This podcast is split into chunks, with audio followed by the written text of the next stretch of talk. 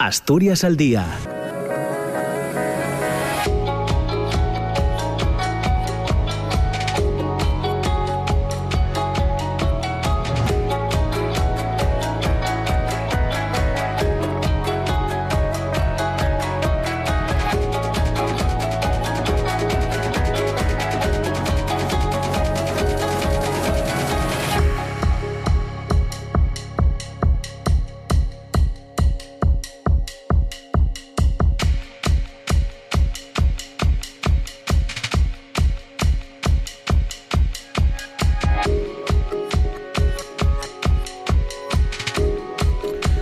¿qué tal? ¿Cómo están? Muy buenos días. Eh, son las nueve y dos minutos. Bienvenidas, bienvenidos a Asturias al Día en este último día de la semana laboral, en este viernes 26 de noviembre, en el que tenemos como cada mañana hasta las 10 para reflexionar, eh, eh, buscar opiniones, intercambiar ideas en torno hoy a la violencia hacia las mujeres. Asturias ha vuelto a reivindicarse en el Día Internacional contra la Violencia hacia las Mujeres como tierra comprometida y solidaria y tierra que está en contra de la violencia machista eh, con varios actos repartidos en prácticamente todos los concejos de nuestra comunidad autónoma, una jornada que tenía además como colofón la manifestación eh, convocada en Oviedo en la tarde de ayer en la que participaron cientos de personas pese al mal tiempo.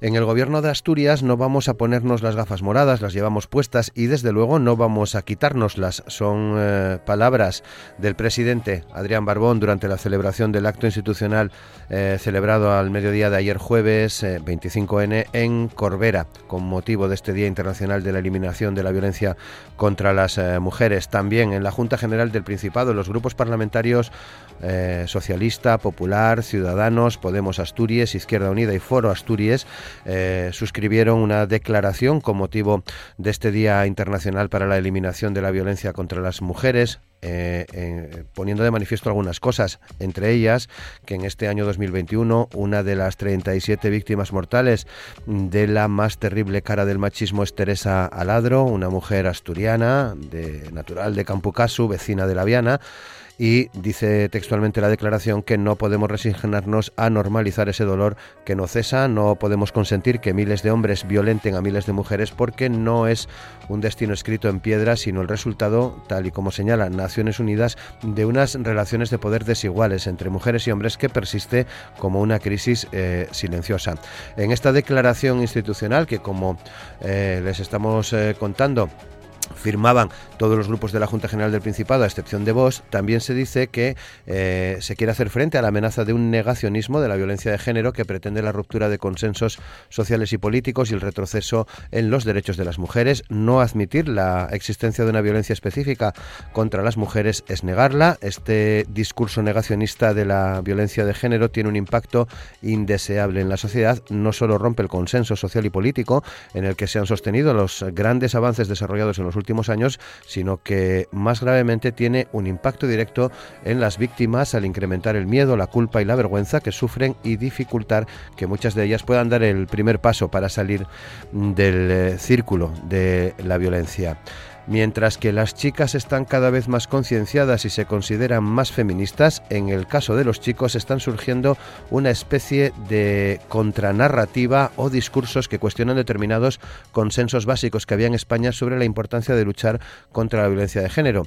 Son palabras de Daniel Calderón, investigador del Centro Reina Sofía sobre Adolescencia y Juventud, en una entrevista en Radio Televisión Española. Desde ese centro, desde eh, el Centro Reina Sofía sobre Adolescencia y Juventud se lleva a cabo el barómetro Juventud y Género 2021, un informe que revela que uno de cada cinco chicos varones de entre 15 y 29 años niega la existencia de la violencia machista y opina que es un invento ideológico, una percepción que ha aumentado del 11% al 20% respecto al año 2019. La investigación de la Fundación de Ayuda contra la Drogadicción de este Centro Reina Sofía lleva analizando la percepción de los adolescentes y jóvenes sobre áreas como las desigualdades de género y la violencia machista desde el año 2017. Gracias a este seguimiento se ha podido observar cómo el porcentaje de hombres que niegan la violencia de género se ha duplicado. También aumenta entre los varones jóvenes la opinión de que la violencia es inevitable, con un 24,4% en 2021 frente al 21% eh, por ciento de hace eh, cuatro años. En Asturias, el Centro de Crisis para Víctimas de Agresiones Sexuales, que se puso en marcha en 2020, eh, ha atendido durante este año a 203 personas, 134 mujeres y 69 familiares. Del total de 134 víctimas asistidas, 27 sufrían otras manifestaciones de violencia y fueron derivadas a eh, diferentes servicios especializados. Estos son algunos de los argumentos que manejamos en el programa de hoy, al que hemos eh, invitado. Hoy buscamos también reflexiones, como venimos haciendo prácticamente durante toda la semana, desde distintos eh, puntos de vista y desde distintos ámbitos de nuestra sociedad. Así que hoy hemos invitado a Maribel Lujilde, periodista, profesora, es la directora del Centro de Imagen y Sonido del Langreo, del CISLAN. Hemos invitado también a Flor Tejo, que forma parte del 8M Asturias, a Carmen Escandón, eh, secretaria de Igualdad de UGT Asturias, y a Viviana Martínez, que es la secretaria general de Comisiones Obreras en la comarca eh, Siero Piloña. Con ellas eh, reflexionamos hoy en Asturias al Día. Asturias al Día, con Roberto Pato.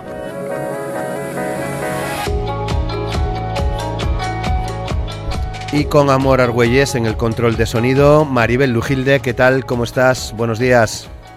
¿Qué tal? Buenos días, Roberto, Amor, Flor, Carmen, Viviana. Muy buenos días. Muchas gracias, Maribel.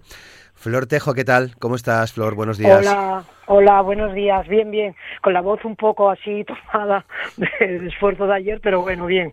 Gritaste mucho grité mucho, le hicimos una performance al final de la manifestación donde tuve que hacer de narradora y leí el manifiesto en asturiano, o sea que ejercité bastante la voz. Muy bien. Todavía te queda, Flor, y es importante escucharla. Muchas gracias por estar con nosotros. A ti, a vosotros por invitarme. Carmen Escandón, ¿qué tal, Carmen? ¿Cómo estás? Buenos días. Buenos días, buenos días. Muchas gracias por invitarnos, como siempre, y un lujazo poder compartir esta mesa con, con estas mujeres estupendas. Y Viviana Martínez, ¿qué tal Viviana? ¿Cómo estás? Buenos días. Hola, buenos días. Pues eh, muy contenta de, formar parte de la mesa, de, apoyar eh, esta charla y, sobre todo que considero que es muy necesario. Hmm. Bueno, es tu primera vez con nosotros, seguro que no va a ser la última, Viviana. Mm, ojalá que sí. Está claro. Bueno, pues eh, ya lo decía al inicio, venimos reflexionando con cierta intensidad durante los últimos programas en torno al 25N. Venimos pidiendo reflexiones, como decía, a, mujeres de distintos ámbitos y hoy vamos a empezar también por ahí. Quería pediros una, una primera reflexión en, términos eh, generales sobre lo que significa para cada una de vosotras este día de eliminación de la violencia ejercida hacia las mujeres. Luego ya entraremos en, en, otros asuntos. Eh, Maribel, ¿cuál sería tu primera reflexión en este, en este día?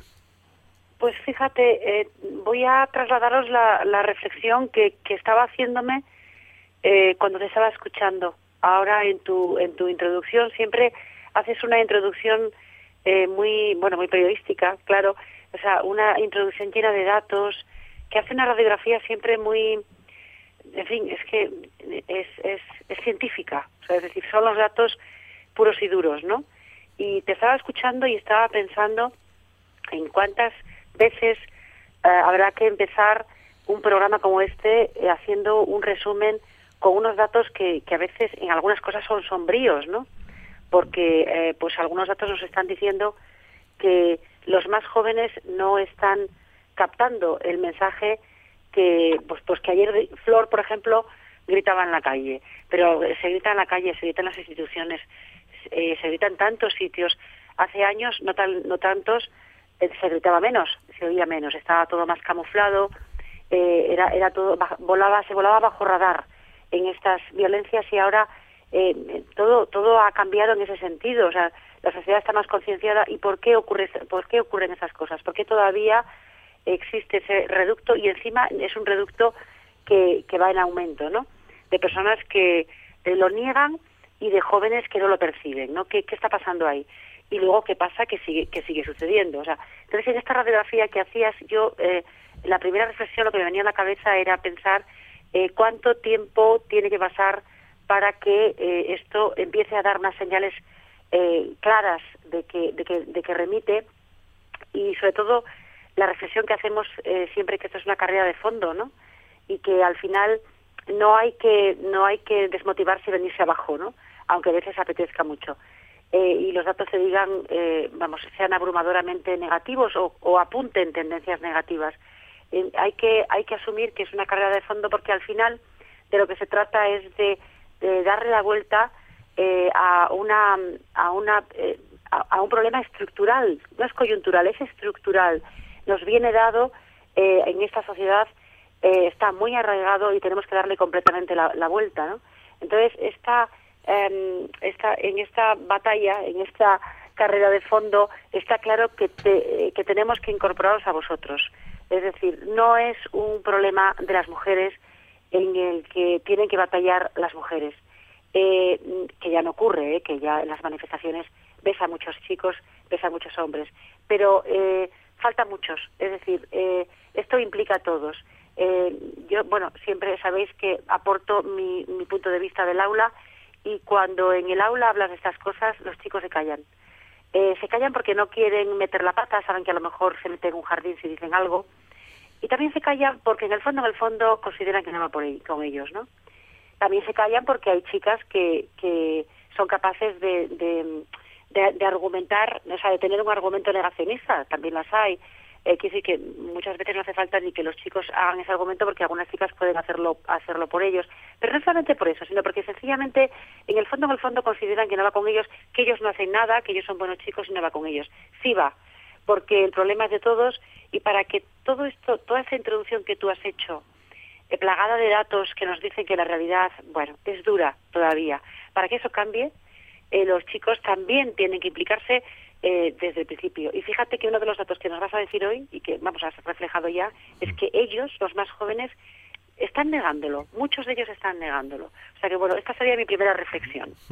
Sí, luego entraremos, por supuesto, en esos datos del Barómetro de Juventud y Género 2000, 2021. Pero sigamos con esta, escuchando esta primera reflexión. Flor, ¿Cuál sería la tuya?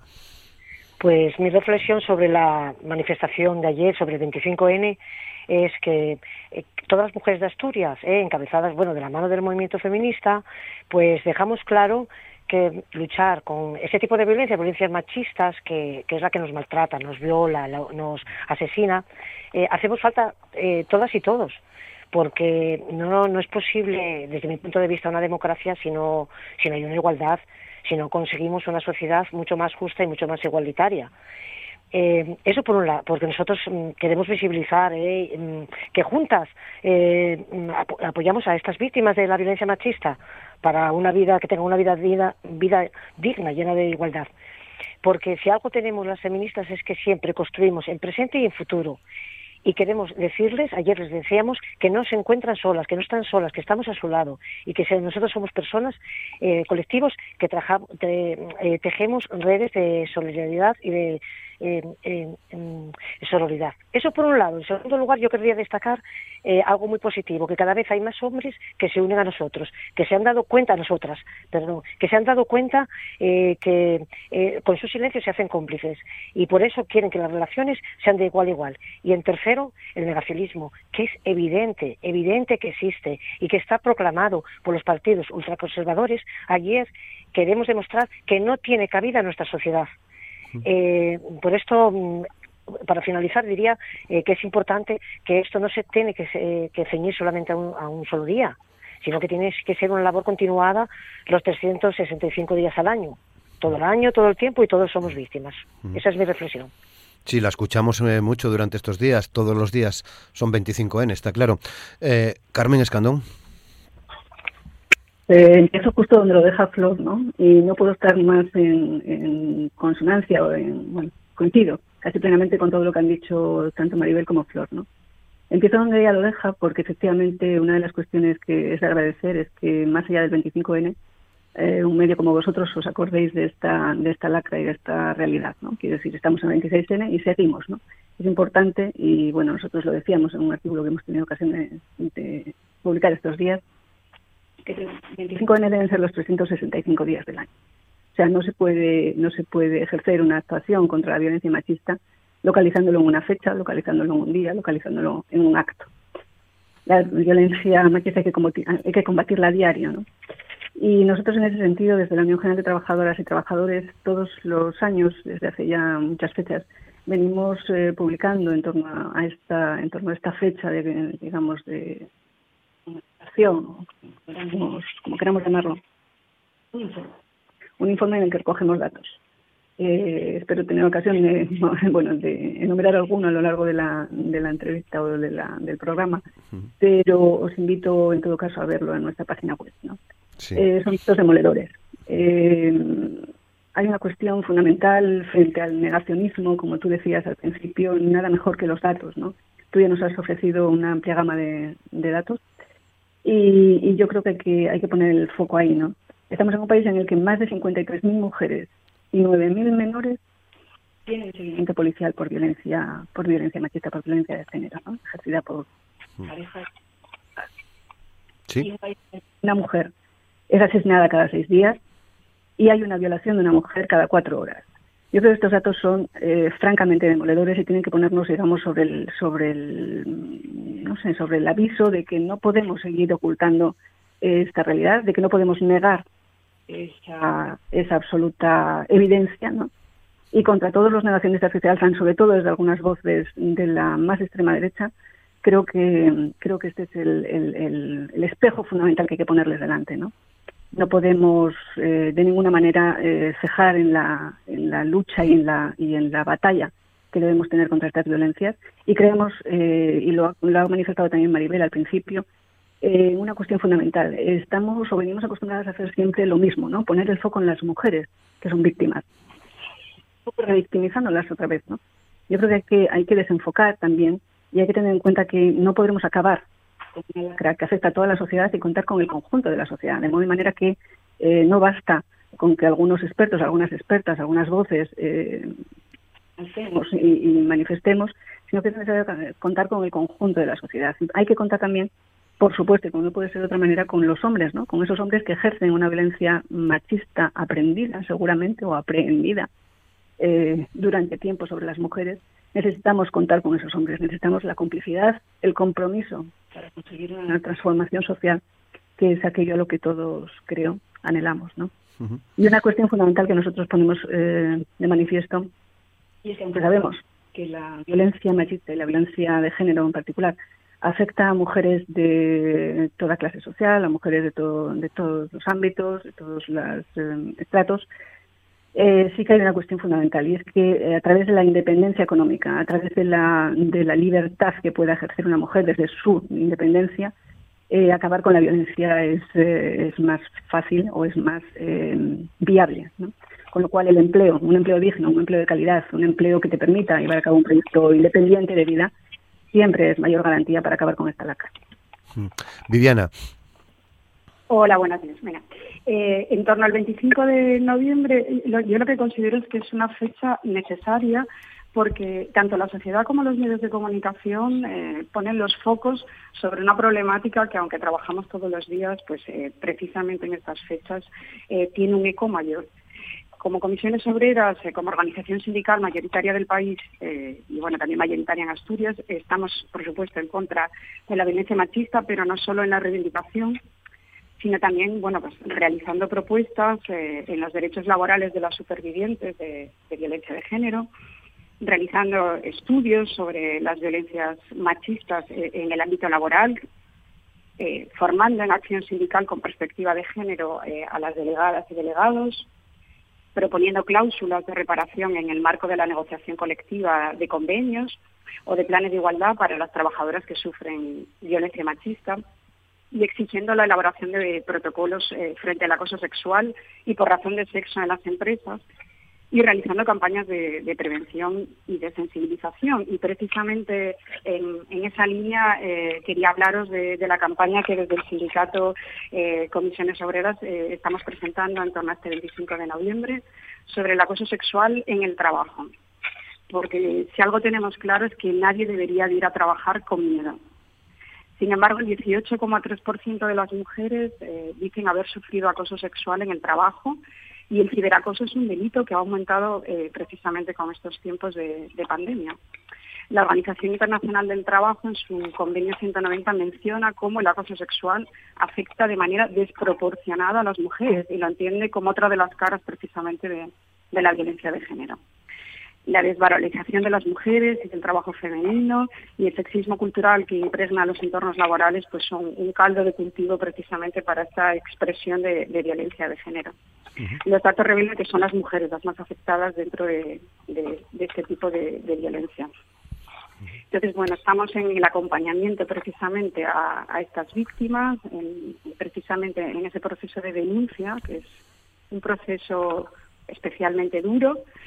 Estamos también en los protocolos de prevención y de tratamiento contra el acoso sexual y por razón de sexo, en la creación de ambientes saludables y respetuosos en el trabajo, en el asesoramiento en, la materia y sobre todo y principalmente yo pondría el, eco en, el creer a estas mujeres que, denuncian y que muchas veces se sienten doblemente víctimas porque se sienten juzgadas precisamente al denunciar estos hechos. Bueno, 9 y 22. Pues después de esta primera reflexión, quería, quería ya abundar un poco más en esos datos que ofrecíamos en torno al barómetro Juventud y Género 2021, porque nos han llamado la, la bueno, la atención ¿no? que se hable de, de invento ideológico o, que directamente haya un porcentaje nada despreciable de jóvenes entre 15 y 29 años que directamente niegan la existencia de violencia eh, machista. Mm, eh, Maribel, estás en contacto diario con, con, jóvenes, con chicos y chicas en esta en esta franja de edad. Ya nos pues dejabas caer que bueno, pues que en el en el aula pues se habla también de estas de estas cosas. Hablan ellas y, ellos ah, escuchan. son estos temas ya no no se constriñen afortunadamente dentro de los centros educativos a los días eh, internacionales o eh, vamos, quiero decir, ya son transversales. Estos, estos asuntos en, los centros educativos y más en la enseñanza obligatoria, que no es mi caso porque en nuestras enseñanzas son, son posobligatorias, pero también incluso nuestros centros ya se salen del, del, día oficial eh, conmemorativo de lucha contra, eh, recordativo de esta lucha, sino que, vamos, todos los días se trabaja de una manera o de otra porque siempre hay recursos para nosotros, es muy fácil. En un centro de imagen y sonido, pues a la hora de analizar unas imágenes, pues puedes utilizar un corto, eh, un spot, una imagen eh, que tiene relación con violencia de género, ¿no? O sea, también ese contenido se puede utilizar, se puede analizar. Es relativamente sencillo incorporarlo al aula. A mí me duele muchísimo, eh, me duelen muchísimo esos datos y en el fondo no sé, no sé qué contestar que sea que sea realmente científico lo que sí puedo decir es que estamos ante la generación eh, Z, eh, que es diferente a la, a la generación X e Y. Eh, suena un poco suena un poco cómico, pero no es así. O sea, es decir, estos chicos, los más jóvenes, son han nacido con el con el nuevo siglo y realmente son jóvenes que reciben, o sea, viven conectados a Internet y reciben mensajes muy sencillos, muy simples eh, eh, quiero decir, no, no profundizan, no tienen la necesidad, no sienten la necesidad de profundizar en los mensajes. Yo creo que eh, y cuesta mucho eh, pararles la velocidad que tienen dentro, que, es una velocidad relacionada con la, con la velocidad de las descargas, con los vídeos que ven en, a través de su móvil. O sea, es difícil parar esa velocidad interior para eh, hacerles reflexionar sobre cosas, ¿no?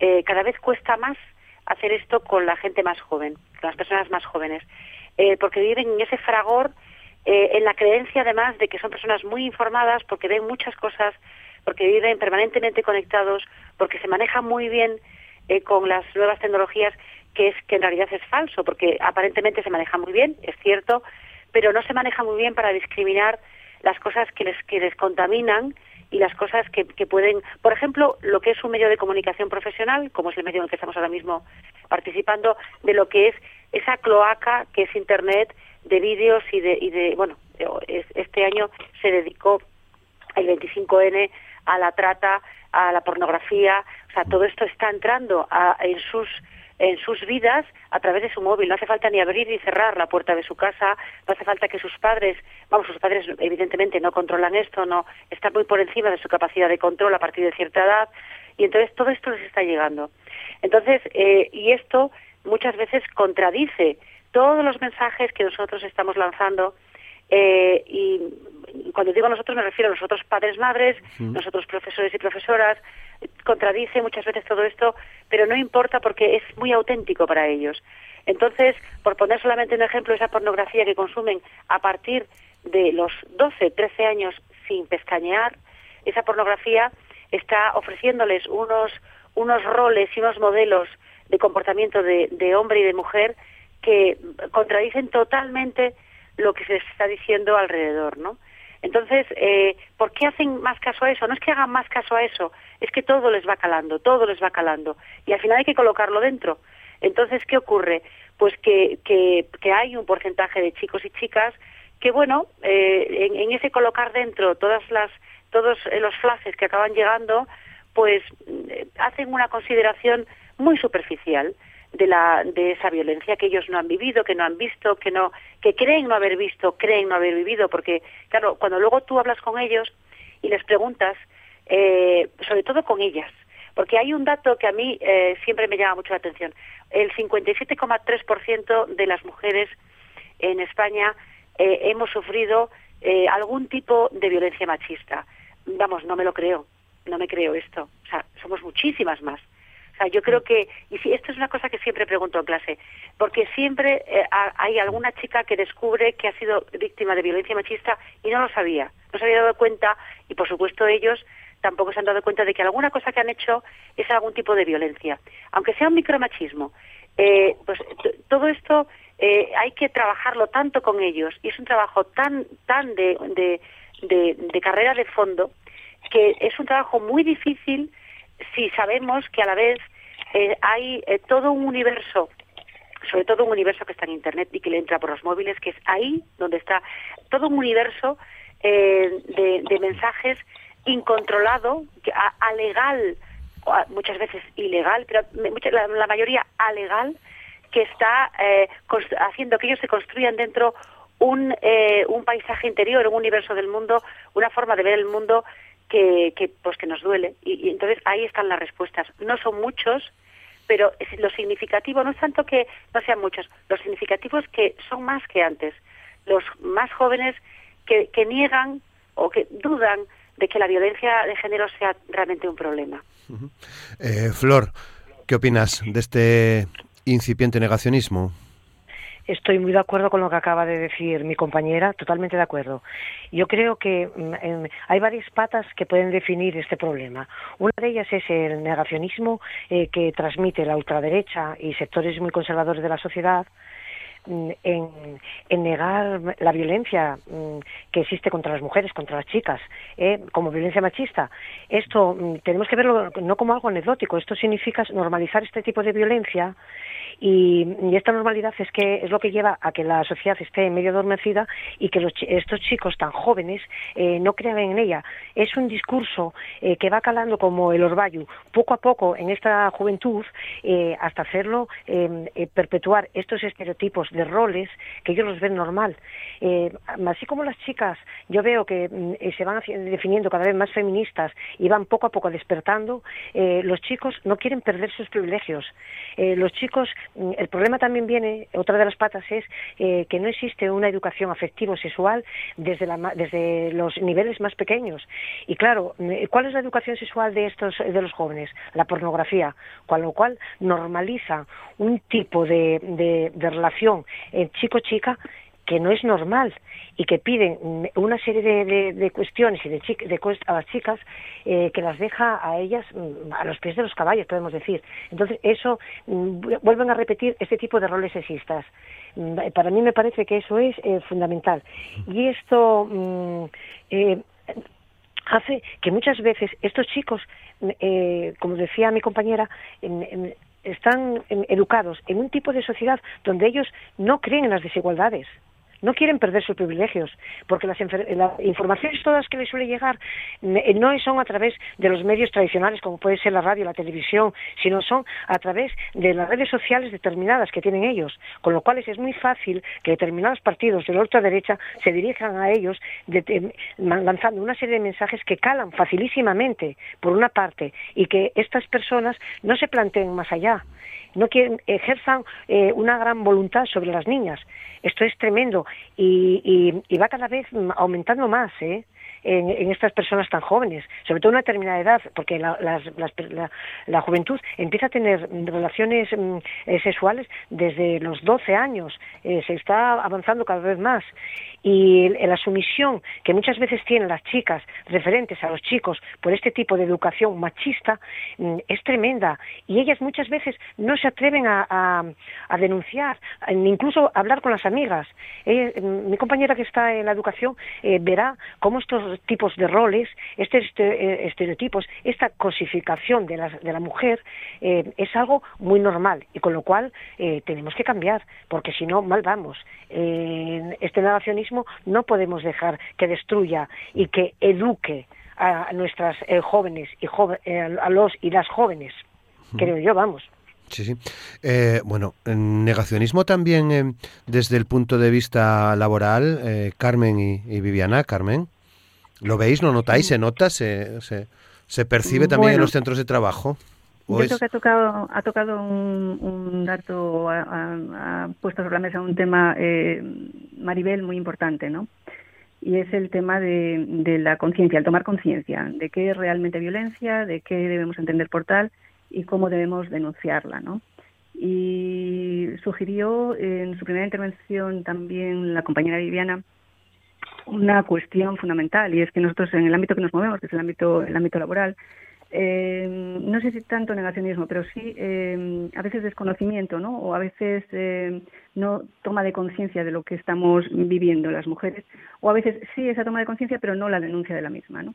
El, tema del ámbito de, en el ámbito del trabajo del acoso sexual y el acoso por razón de sexo es un campo que está todavía muy pendiente de desarrollar, de, de estudiar y de tener datos al respecto, ¿no? En el informe que os decía que, bueno, que este año hemos elaborado, las mujeres tenemos nombre, es el, nombre del informe, es toda una declaración de, intenciones, eh, recogemos dos apartados que son fundamentales, ¿no? Uno que tiene que ver con el acoso sexual en el ámbito laboral. Precisamente estamos ahora con los trabajos de ratificación por parte del Gobierno de España del Convenio 190 de la OIT y otro eh, la ciberviolencia y los, el discurso de odio online contra las mujeres. ¿no? Yo creo que esas son dos cuestiones que tenemos que trabajar fundamentalmente en el ámbito del trabajo. Eh, estamos en ello, quiero decir, tenemos ahora mismo herramientas a nuestro alcance para poderlo, digamos, eh, implantar en las empresas y poder atajarlo desde, desde el inicio eh, para evitar que las cosas, bueno, discurran como, como algunos episodios que todos tenemos en mente seguramente. Y creo que es fundamental que en, el, en, los contenidos de los planes de igualdad incorporemos también los protocolos contra el acoso sexual y el acoso por razón de sexo. Y lo que estabais diciendo en torno al tema de los, de los jóvenes, ¿no? La ciberviolencia y el discurso de odio contra las mujeres. Eh, lo que está claro es que estamos asistiendo a una, a una revolución tecnológica, que el cambio generacional es continuo, pero lo que está claro es que la violencia de género continúa. Continúa y además no para porque la desigualdad se sigue manteniendo, ¿no? Eh, algunos informes mm, muy interesantes eh, que recogemos también en nuestro, en nuestro estudio, en nuestro informe, revelan, por ejemplo, que una de cada diez mujeres ha sido víctima de violencia por Internet, ¿no? y que el 98% de las mujeres con presencia en el nuevo espacio público digital ha sufrido al menos un tipo de violencia online y nueve de cada diez de estas violencias no se denuncian. ¿no? Esto es lo que nos pasa también con el tema del acoso en el ámbito, en el ámbito laboral. Eh, muchas veces las mujeres a veces son conscientes de que efectivamente están sufriendo ese acoso, pero por razones múltiples, como pueden ser el miedo a la denuncia, el miedo a las represalias, el miedo a, bueno, pues, eh, aprobar, ¿no? A efectos probatorios también, les impide, les impide denunciar. Y yo creo que el mensaje que hay que lanzar es que las empresas están obligadas por ley a prevenir ese tipo de situaciones y las representaciones legales de los trabajadores estamos también obligadas, digamos, a acompañar, a informar, a mantener a las trabajadoras y trabajadores al tanto de que esto no puede ser una, una tónica en las relaciones laborales. ¿no? Hay que desnormalizar que esto ocurra en las relaciones laborales. Las relaciones laborales tienen que establecerse en términos de absoluta igualdad tanto en el acceso al trabajo como en la permanencia en él, como en la promoción, como en las eh, relaciones laborales diarias, ¿no? Con lo cual hay que hay que hay todo un campo, digamos, de mejora en este en este asunto y en eso estamos, en eso estamos tratando de incorporarlo en nuestros planes de igualdad, en los planes de igualdad que venimos firmando, que cada vez son más, que todavía son pocos, y que espero que, que, bueno la nueva normativa de igualdad nos permita el real de los reales decretos de 2020 y el real decreto de 2019 nos permitan pues solucionar en buena medida estos estos temas hmm. Viviana bueno, pues nos consultaba si, si esa violencia de género se traslada también estas opiniones un poco eh, negacionistas al ámbito laboral. Eh, al final estas opiniones están en, todas las esferas de la sociedad. Eh, el ámbito laboral es uno más en, los que se representa. Hay una idea mal concebida de que la violencia de género forma parte del ámbito doméstico, por supuesto es algo con lo que estamos en contra, eh, porque si queremos atajar la violencia precisamente tenemos que ser conscientes de que es una cuestión eh, social, es una cuestión de toda la sociedad, de las mujeres y de los hombres.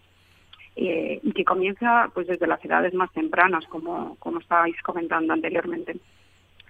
Tenemos que tener esa visión comunitaria precisamente para poder abordarla desde, desde todos los puntos de vista, con, con una transversalidad, eh, bueno, pues eh, para poder erradicarla. Un poco en la línea de lo que estaban diciendo las compañeras anteriormente, nos asusta los datos que hay eh, en torno a la juventud, las posiciones negacionistas que hay, eh, basadas siempre en, mentiras, porque los datos, como, como se han ido relatando, eh, son evidentes. entonces, bueno, nos preocupa y estamos convencidos de que la solución es enseñar, enseñar y enseñar la educación va a ser la manera de erradicar la violencia de género. Lo que pasa que, como decía anteriormente una compañera, eh, es un trabajo de muy largo fondo de, tener que trabajar durante muchos y muchos años para poder lograr ese objetivo que tenemos. Eh, la verdad que el, programa Coeducastur, que es el, programa que se ha instalado como, como piloto en los centros escolares, esperemos que llegue a todas las etapas educativas, que sirva como una herramienta de coeducación eh, bueno, que favorezca precisamente eh, todo esto que estamos hablando, que tengan los argumentos, que tengan la educación, que tengan la enseñanza necesaria para que no se generen esos roles equivocados y que fomentan eh, las agresiones y, las violencias.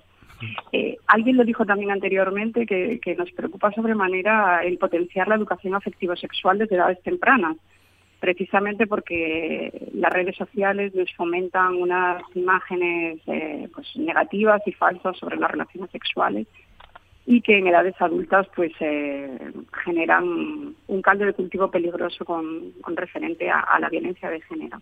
Y después, eh, creo que ya lo ha comentado también alguna compañera, eh, las nuevas tecnologías eh, no nos están favoreciendo precisamente para fomentar la igualdad y el respeto entre personas. Precisamente tenemos que actualizar nuestro concepto sobre el acoso teniendo en cuenta esta herramienta nueva de las nuevas tecnologías, porque en 2020 el 58% de las niñas sufrió acoso en línea y el 50% afirmó que lo sufre más que en la calle. Eh, son unos datos espeluznantes. Es, una, es una mayoría de, niñas que, sufren acoso en redes y, bueno, que me parece preocupante. Hmm, desde luego. Bueno, 9 y 39. Eh, quería preguntaros eh, también por otro asunto que más o menos ya se, se ha dejado caer en, en, vuestras distintas intervenciones y que tiene que ver con la decisión de dedicar este 25N a a denunciar la, prostitución, la trata, la explotación sexual. De hecho, eh, se anunciaba también estos días que el Gobierno de Asturias va a abrir el próximo año un servicio integral para víctimas de explotación eh, eh, sexual. Nos parece importante que se sitúe estos temas en, el, en el foco, aunque van a generar, ya lo, han, ya, ya lo hacen, ya lo han hecho también en el pasado, controversia importante. Flor. sí, posiblemente genere mucha controversia. para mí, desde mi punto de vista, considero que es necesario que se cree un foro para para la trata y para la explotación sexual, que es, eh, podemos decir que es la esclavitud del siglo XXI. Eh, en este país es uno es el mayor negocio que hay después de si no me estoy mal informada después del tráfico de armas y de la droga. O sea no se debe ni se podemos permitir eh, que las mujeres se los utilice como si fueran mercancía que es así como es que se compran y se vende a gusto de los prostituidores hay que eh, deberemos de cambiar totalmente esta idea que se tiene mm, de, este de, este delito que no deja de ser un delito que se le mueve más dinero. Es una violación de todos los derechos humanos. Por eso es necesario crear un foro donde mm, eh, se ponga mm, límite donde se haga caso a estas víctimas tan vulnerables eh, que viven en unas condiciones físicas y económicas muy precarias y que normalmente suelen llegar eh, a esta situación a través de engaños. Eh, para eso se necesita que habría que varias medidas yo creo que habría que poner ¿eh? Mm, eh aumentar los recursos eso desde luego es fundamental porque sin recursos sin dinero no podemos hacer absolutamente nada hacer una atención hacia las mm, tanto médica como psicológica profunda eh, hemos de tener en cuenta que actualmente se ha pasado de la prostitución en clubs de alterne, donde estaban mucho localizados, a pisos, con los cuales es mucho más difícil radical y llegar a ellas, porque esto es mucho más eh, oculto. Eh, hay que darles protección y seguridad y hay que empezar a tratar este problema como realmente es. Un problema gravísimo que afecta a muchísimas mujeres. un problema mm, con el cual se comercia con ellas se alquilan por horas como si fueran un, objeto. Es que eso no se debe permitir. Y por eso yo todo lo que sea eh, crear foros o crear mm, eh, algún movimiento, crear algo por parte de, los de, para que pueda abordar este problema y la que esa condición eh, esa explotación sexual que va en contra de cualquier condición de igualdad sirva para proteger a estas mujeres, estoy a favor. 0,35% del Producto Interior Bruto según el INE, 4.100 mm, millones. Eh, cuando hablamos del negocio de la prostitución en, España, que es un dato que dábamos también estos, eh, estos días. Eh, Carmen. Pues sí, las cifras son, son tremendas, ¿no? Lo que quiere decir que efectivamente hay una demanda. España además es puntera en esta lacra como en tantas otras, ¿no? Resulta que en España el porcentaje de hombres que pagan por sexo a lo largo de su vida es el 39% frente al 19% de la media europea.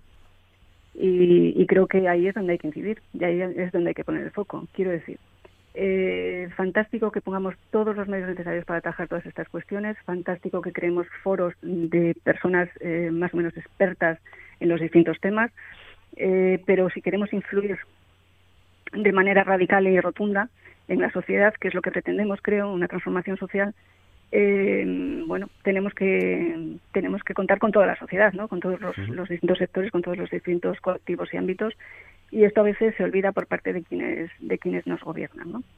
Eh, creo que hay que hay que contar con esa o hay que hacer incidencia, digamos, en esa en esa demanda de, de bueno de prostitución. Sabemos que trata, prostitución, eh, bueno, no son lo mismo, pero sí que van de la mano la Estrategia Europea contra la Trata de Seres Humanos de la Comisión Europea establece o constata que el 60% del tráfico de personas se realiza con fines de explotación sexual y de ese 60%, el 92% de las víctimas son mujeres y niñas, ¿no? Con lo cual, eh, bueno, eh, es una realidad ineludible. Creemos que es fundamental, por supuesto, poner todos los medios necesarios para atajar estas realidades pero es fundamental también atajar eh, a quienes o, digamos cambiar digamos los modelos de sociedad los comportamientos las demandas los, los eh, eh, bueno las las compras, ventas y alquileres, ¿no? Lo decía, lo decía estos días eh, la directora general de Igualdad de Asturias.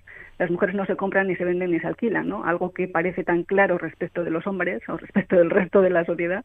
Eh, ¿Cómo es que tenemos que ponernos eh, a, estas alturas del siglo XXI a pensar en que las mujeres no se pueden comprar, vender o alquilar, ¿no? O cómo tenemos que reclamar que eso tenga que ser así, ¿no?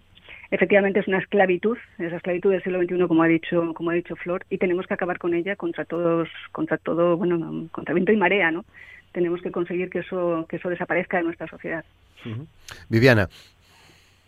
Eh, las Naciones Unidas eh, definen la trata como el reclutamiento, transporte, embarque o recepción de personas por medio de amenaza, uso de la fuerza, coacción, fraude, engaño, abuso de poder o de situaciones de vulnerabilidad, o mediando pago o beneficio económico en la obtención del consentimiento de una persona para que tenga el control sobre otra con el propósito de su explotación. Eh, es que es tremendo, suena, suena horroroso porque lo es. Es la esclavitud, es tratar a personas como, como simple mercancía, es un delito gravísimo y que además eh, tiene una finalidad eh, clave, que es el, propósito de explotar a una persona, de privarla de todas sus libertades y, y explotarla para un beneficio económico. Entonces, bueno, por supuesto, todos aquellos foros o servicios que nos permitan atajar estas situaciones que es, demencial que existan en, los tiempos en los que vivimos, pues nos parecen iniciativas necesarias y, que por supuesto aplaudimos. Eh, controversia que genera agitación, que es lo que lo que quería decir yo, ¿no? No porque genere controversia no lo vamos a tratar. Eh, hay que ponerlo todavía más en el, en el debate y en la agenda política, entiendo. Maribel que el tema, el tema, eh, tema viene de muy lejos y eh, eh, estamos tardando, digamos, como sociedad, en construir una respuesta unánime a esto. Y mientras tanto, mientras nos ponemos de acuerdo para dar una respuesta a esto, pues están ocurriendo cosas de nuevo bajo radar. por ejemplo, es como si hubiéramos separado mentalmente, porque bueno, en principio aparentemente estaba separado, lo que era eh, la, la, trata de la prostitución, aunque eso sabíamos que estaba unido, pero por ejemplo del, de la pornografía, ¿no? Y de repente la realidad nos ha dicho que está mucho más conectado. Algo ha sucedido, eh, estaba sucediendo ya, pero algo ha sucedido durante el confinamiento, fundamentalmente, pero a lo largo de la pandemia viene sucediendo que las personas están más recluidas, estamos más recluidas en nuestras casas. Pero esto no significa que no sigamos consumiendo, ¿no? ciertas cosas que nos, que nos llegan a través de las pantallas, básicamente a través del móvil, pero no siempre, puede ser también el ordenador o la tableta. Entonces, ¿qué, está, ¿qué ha ocurrido a lo largo de estos últimos meses? Pues que ha habido un incremento mm, exponencial del consumo de pornografía a través de Internet y además la oferta eh, de esa pornografía se ha diversificado hasta, vamos, hasta rincones inimaginables. O sea, es decir, solamente yo es que me he intentado asomar al tema en los últimos en los últimos meses y eh, me lo tengo que tomar por dosis porque porque me, me parece me, parece inasumible eh, de verdad no sé cómo se puede vivir en, trabajando de verdad eh, como experto o experta en ese ámbito hay un libro eh, aleccionador por una explotación que se presentó hace relativamente poco. Es, un, es una investigación de Mabel Lozano y de Pablo Conelli, que son, bueno, como sabéis, eh, esta, eh, Mabel Lozano es esta guionista, escritora, investigadora de temas de, que tienen relación con las mujeres, sobre todo prostitución y pornografía, y Pablo Conelli es un policía especializado eh, y bueno, el, el, libro es aleccionador, los documentales que, que hace Mabel Lozano son aleccionadores, es decir, está entrando a través de los móviles en nuestro, sobre todo en, la gente más joven, en la gente más joven, está entrando un tipo de pornografía que está basada, o sea, de personas que están, que están esclavizadas, están esclavizadas para poder rodar con ellas eh, unas eh, imágenes absolutamente degradantes, ¿no? En las cuales multitud de hombres ocultan su cara, y pero ellas no pueden ocultar nada y tienen que someterse a todo lo que a todo lo que se decida no teóricamente están ahí libremente no Eh, bueno, lo que se graba con ellas, que se graba todo, incluidos los vómitos, las, los gritos, los desmayos,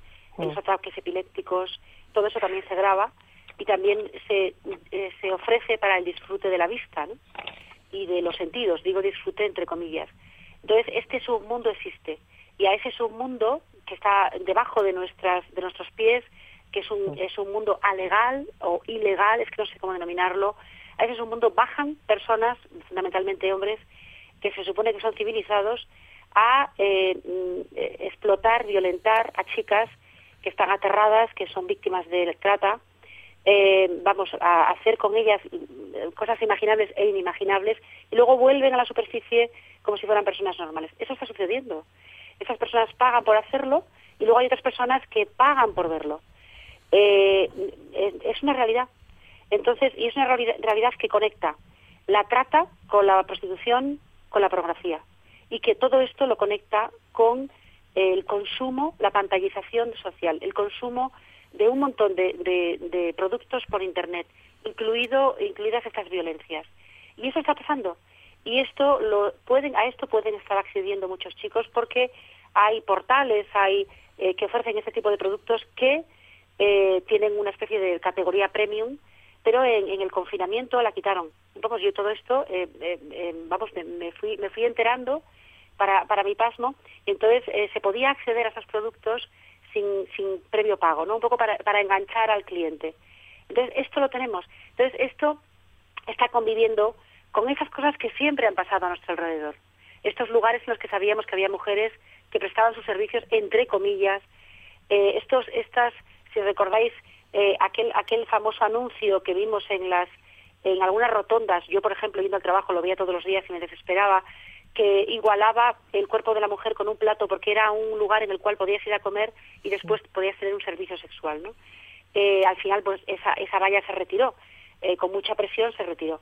Pero eh, se iguala esto que, que, que, que, hemos considerado tradicional, entre comillas, eh, iguala todo esto. De repente aparece Internet ofreciéndonos, ofreciendo a los jóvenes y a los mayores todo esto delante de nuestras narices. Entonces yo creo, vamos, eh, no es que sea importante, es que es imprescindible. Hay que hay que intentar pararlo, que no es nada fácil, porque eh, las eh, por muchas leyes que se que se puedan, las leyes son territoriales y e Internet no lo es.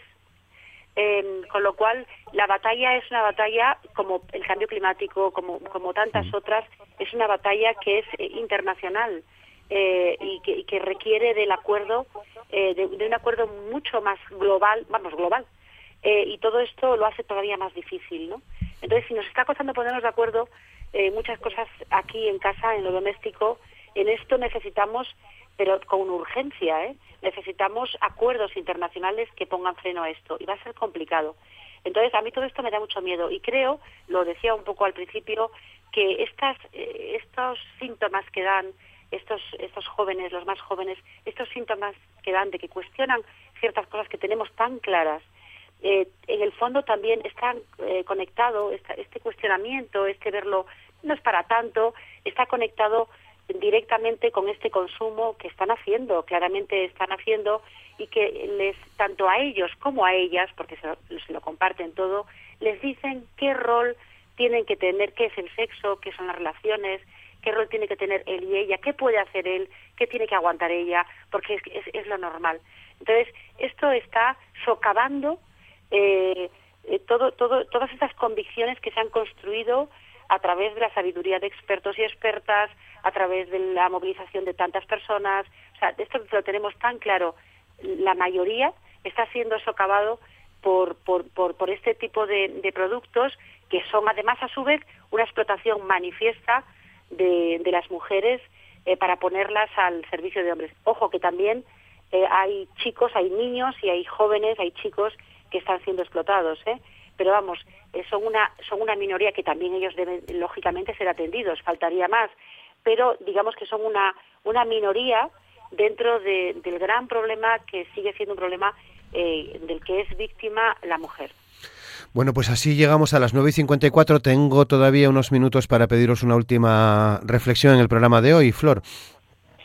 Bueno, yo como último me gustaría decir que eh, las mujeres, eh, por el simple hecho de, ser mujer, estamos en riesgo de sufrir las diferentes formas de violencias, eh, tanto físicas, sexuales, psicológicas, verbal, simbólica, institucional, institucional, que lo hemos visto este año a través del ayuntamiento, cómo se ha portado con nosotras, retirando las placas de las calles, no concediéndonos los permisos hasta la ultimísima hora para poder manifestarnos, para poder cerrar la manifestación, etcétera, que nos pasan en la calle. Y me gustaría terminar diciendo que la violencia machista es una pandemia y la vacuna contra el machismo es la educación, educar en igualdad y en prevención de la violencia de género. ¿Te refieres al Ayuntamiento de Oviedo? Al Ayuntamiento de Oviedo, que se ha portado, bueno, jamás, o sea, mm, ha utilizado una violencia machista institucional negándonos cualquier plaza, alegando motivos eh, de mercadillo navideños o en otras plazas que no existía absolutamente nada y hemos tenido que recurrir a, un determinado político para que, política en este caso, para que por favor nos dejaran terminar, hacer la performance y terminar, leer el manifiesto. O sea, es una forma de, de negar el feminismo, de enfrentarse. Eh, eso sí que es negacionismo, eso sí que es violencia institucional. Pero afortunadamente nosotros eh, eh, no, tenemos miedo, salimos a la calle y lo logramos. Carmen Escandón, última reflexión. Bueno, pues yo creo que más o menos se ha dicho casi todo ¿no? a lo largo del, programa. Está claro que las violencias machistas son un problema estructural en nuestra sociedad y que tendremos que acabar con él, pero desde luego no vamos a hacerlo a través del consumo exacerbado que hay en las redes sociales de determinadas cuestiones. Esto responde a esta cultura del individualismo y de los deseos y de las identidades que nos tratan de imponer, que nos tratan de imponer hoy en día. Y creo que tenemos que romper definitivamente con esto, ¿no? Y a mí me gustaría, para acabar, mencionar las palabras de, de Miguel Lorente en estos días en torno al 25N, porque eh, lo dijo, creo, al principio Maribel, eh, no podemos acabar con la violencia machista sin contar con los hombres. y él hablaba estos días de los tres pasos que deben dar los hombres. Es, eh, el primero es un paso al frente hacia el feminismo, el segundo es un paso atrás de todos sus privilegios y por último un paso al lado para acompañar a las mujeres feministas en el camino hacia la igualdad. ¿no? Creo que ese camino hacia la igualdad tenemos que hacerlo todos y todas de la mano y estoy segura de que más pronto que tarde segura, porque además nos conviene a todos, es necesaria para, para toda la sociedad en su conjunto, seguro que lo vamos a, lo vamos a lograr. Hmm. Viviana Martínez, última intervención ya también para ti, última reflexión. Eh, pues este 25 de noviembre es un día de duelo y, también es un día de reivindicación. Duelo por aquellas mujeres que, que, deberían de estar vivas y reivindicación de medidas que nos permitan dejar de, contar víctimas y, y, conseguir una sociedad y un mundo donde primen los buenos tratos. Eh, ese es el objetivo. Y Maribel, también ya, eh, muy brevemente, por favor, última reflexión para ti. Pues, pues nada, pues sencillamente eh, recordarnos a, todos y, a todas que, que, es un problema de todos y que nos beneficia, nos va a beneficiar a todos, a toda la sociedad, el poder resolverlo. No es que beneficie a las mujeres, es que nos beneficia a todos. y hay que incorporar a quienes consideran que como no hacen nada malo, les resulta indiferente y no es su problema. Un problema tan grave y tan profundo lo es de todos. Y solucionarlo nos beneficia a, todos, a todos nosotros, a todos y a todas. Así que, bueno, y que, aquí seguimos y que, y que hay que continuar. Mm, claro que sí. Bueno, pues eh, Maribel Ugilde, muchas gracias por compartir tu tiempo con nosotros una vez más en Asturias al Día. Eh, feliz día, muchas gracias Maribel. Gracias, fue un placer. Muchas gracias también para Carmen eh, Escandón por compartir también este programa. Gracias Carmen, buen día. Gracias a vosotros siempre, gracias. A Viviana Martínez, muchas gracias por compartir también tu día con nosotros. Buen día, gracias. Muchas gracias por la invitación. Sí. Y Flor Tejo, muchas gracias Flor también por estar eh, aquí con nosotros eh, compartiendo reflexiones y opiniones. Muchas gracias Flor, buen día. Eh, muchas gracias, buen día y gracias por tu empatía hacia nosotras. Gracias. Lo dejamos aquí, son casi las 10, llegan las noticias, el boletín de noticias de las 10. Nosotros nos iremos hasta el lunes a las 9 de la mañana. Estaremos otra vez aquí en la radio pública en RPA. Les esperamos. Feliz fin de semana. Muchas gracias.